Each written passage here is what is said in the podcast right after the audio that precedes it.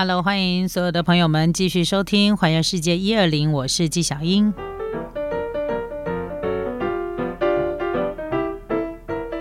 今天我们在节目当中呢，跟大家特别来介绍大阪市这个地方，它的各个区块，然后有一些什么样不同的特色，让大家呢方便以后如果你要到大阪去旅行的时候呢，你也可以做一些不一样的功课。比如说，你可以去一些你比较不是很常去的地方哦，那你可以细细的去品味这座城市。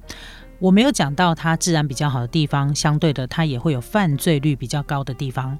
那么犯罪率比较高的地方呢，就在大阪的经济中心，它叫中央区。那既然它叫做中央区，其实它就是整个大阪市的中间的这个区块。那这个中央区呢，有非常多大家耳熟能详的景点。这一点呢，我要先跟大家讲抱歉。大部分你听到的景点，大概都是在这个地方。它是犯罪率最高的地方，我觉得也不为过。为什么？因为人口多嘛，来接纳了来自世界各地的人。难免就会犯罪率比较高。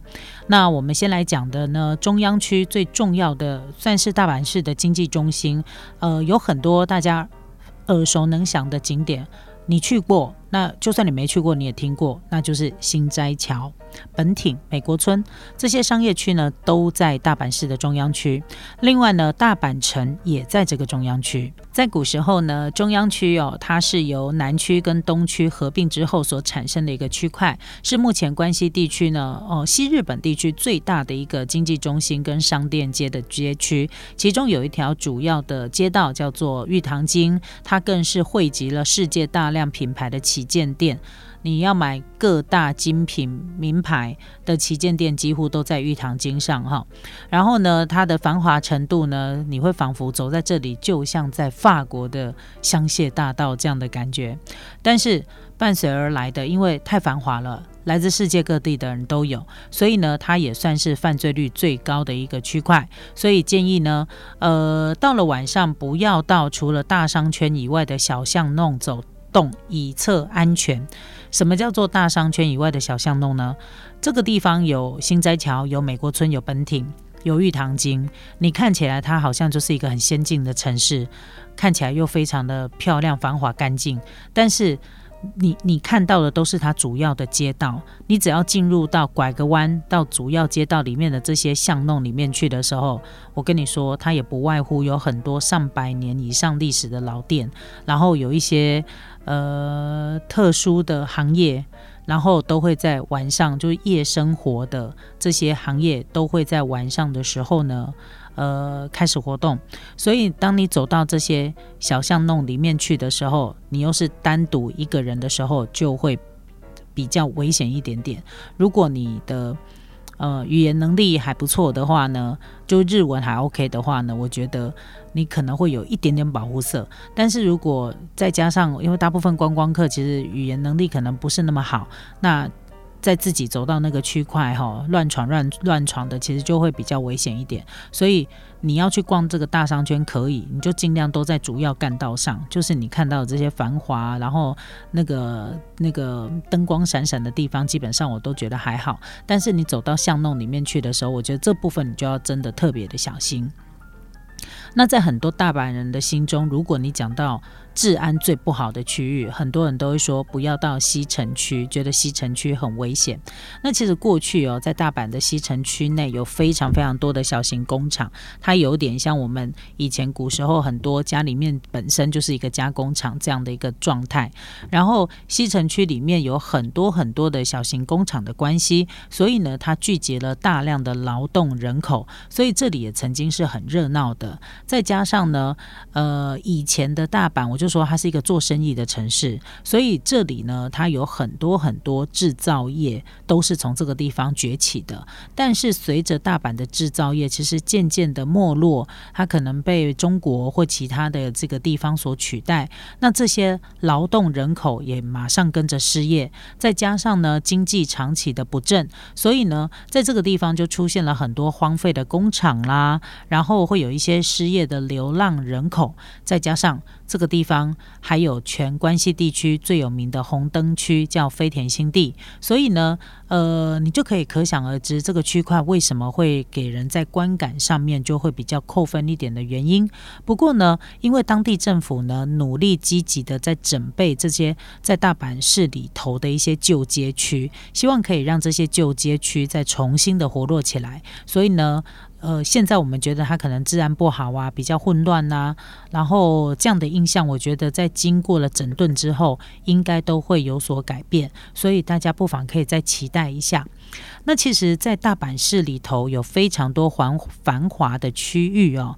呃，你知道吗？最多人口的区块居然是在大阪市最边缘的平野区。那这个平野区呢？它为什么叫平野？就是因为它的地形是一个平原的地形。它跟大阪市的街景有一些不一样哦。它比较多的，你比较能够看得到的是比较乡村这样的一个城镇风光。那它是大阪市很重要的卫星都市之一。那在大阪当中，人口最少的是位于海边的大正区。那这个大正区呢？整体来说，它是冲刷出来的一个三角洲，所以呢，大正区它只能够透过桥梁跟大阪市本土联系。长期的交通不便，也让这个大正区的人口一直都是大阪市的最低位，就是。比较没有很多人住在这个地方啦，那也许你从它的街景上面来看，觉得这里也没那么不堪呐。但是人口少，这的确是事实啦哦。那我们来讲到大阪的历史文化中心的起点，我们就必须要讲到在大阪市当中的上顶台地，也就是现在的大阪城一带，一直到筑吉大社的这个附近。呃，这个地方呢。呃，我们跟大家特别来提到一个大家应该也还蛮熟悉的区块，一个站叫做天王寺站啊。那其实，在天王寺区的这个区块当中，它保存了最多呃大阪古时候的历史遗迹，几乎都是在这个地方。那特别呢，它是由日本的圣德太子建立出来的一个四天王寺为中心的一个街道。那它从以前就繁荣到现在。所以现在呢，天王寺是大阪非常著名的文教跟住宅区。那天王寺的地价呢，也不可同日而语啊。它的这个这个地价呢，是这个地方呃，是大阪区块里面算是最贵的哈，就在天王寺站。那其实，在大阪呢，有非常多外国人住的区块在深野区，据说有百分之二十二的外国人都会定居在这里。外国人要住以前，他们也一定会先去探天嘛。这里就最多外国人，所以感觉它包容度最好。当然，家大家就会集中住在这个地方了。那第二名呢是浪速区的百分之十三，因为浪速区这个地方，我就说它容纳了很多很多各国来的人，所以呢，这里的外国人的比例有百分之十三。但是最多的还是在深野区。那深野区这个地方，其实它最多的外国人口是什么人？知道吗？是。韩国人，因为据说呢，从平安时代开始哦，在百济战争当中，有部分的战俘是移居到这个地方的。那最近呢，因为经过两次的世界大战，所以呢，日本政府把大量的韩国人民送往当地呢，急需要劳动力发展的大阪地区。所以随着大阪都市化的发展当中，它就形成了属于朝鲜民族的聚落，一直发展到现在。所以呢，当地有一个非常代表性的商店街，叫做玉信通商店街，还有鹤桥商店街。我想这个应该很多人都听过哦。所以。这里呢，聚集了大量的韩国料理店跟韩国的食材跟日用品，应有尽有。那也随着现在观光业的发展啊，它也变成了跟东京的大久保一带被认为是日本少数的这种韩国城。那对于提升当地的知名度，其实它一直有着非常非常重要的地位。好，所以这个是呃比较特别的地方哈，叫做。裕信通商店街跟鹤桥商店街，所以如你去大阪的时候，你会发现它的烧肉店特别的多。其实很多人都一直讲日式烧肉，日式烧肉，可是事实上，日式烧肉呢，它的烤肉的这个饮食文化是从韩国那个地方传过来的。哈，这个我们以后有时间再跟大家好好的来做介绍。所以在整个大阪市当中呢，他们也会有呃。很多不同区块的特色文化在里头。好，那我们再讲一个最近在二零二零年的时候，其实大阪市当时呢，他们举办了一个公民投投票，就是要废除大阪市，建立大阪都。虽然最后呢是被否决的，因为这就出现了大阪的南北差异的问题。其实，在大阪市是非常非常的。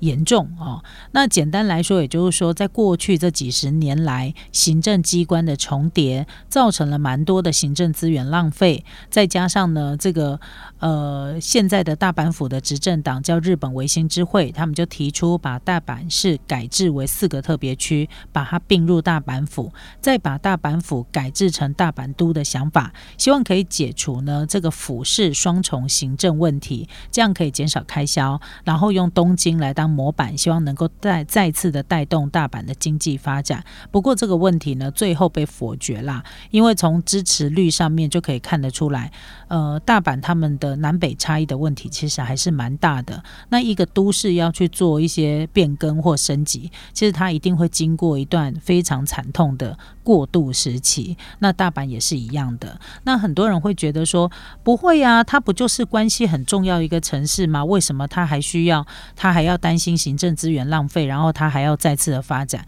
其实大家不能够只看表面上，你觉得好多人在疫情之前，好多人到日本去观光。然后他饭店一间一间的开，药妆店一间一间的开，看起来是看似非常的繁华，可是事实上它都不是日本它最主要的一个经济的支柱，它不是主要的，它只是带动民生消费的经济。好，这个部分它无法让整个日本是因为这个观光收入而有办法撑起一个国家，它其实没办法。然后再加上遇到疫情之后，你看这个疫情一影响就一两年的时间，你整个当初我们看到的原本要盖的一些新饭店，然后我们常常听到说有中资或没中资，然后一些新的开发，它都顿时。就一时之间全部都暂停，然后当初呢，可能过度的开发跟过度的投资的状况的一些什么连锁的药妆店、连锁的饭店，然后呃跟旅游相关、观光相关的这些行业都受到了疫情的影响，哎，说收手的收手了哈，然后宣布倒闭的宣布倒闭，所以这才是它原来的样子。好，所以这就是我我说我后来越来越觉得这个城市很陌生的原因，就是因为它失去了原本它的它的那个样态。那因为受到了就是大量要刺激观光客的影响，原本的日本跟我们想象中小时候我们所知道那个日本那种井井有条的状态，其实我觉得真的印象上面会有一些差异，好，会有一些分叉。那我觉得疫情呢，我们可以把它从危机化为转机，或许在经过了这样一段时间之后，也可以让呃每一个社会，就是各个国家，好好的去思考，当我们遇到了像这样的这么比，我觉得是比战争还要严重的疫情，因为它会导致所有的工商全部通通都停止，人跟人之间的这个交流，国跟国之间的交流也整个都停，几乎都是停止的状态之下，如果遇到这样的情况，这个社会跟国家应该要如何运作？所以我觉得他再回到原来就是最开始的这个初心的时候，我觉得它也不是一件不好的事情。我们反而可以因为呢受到这个世界整顿的影响，那我们可以好好的再重新思考一下发展的脚步。我觉得它也是一件好事的。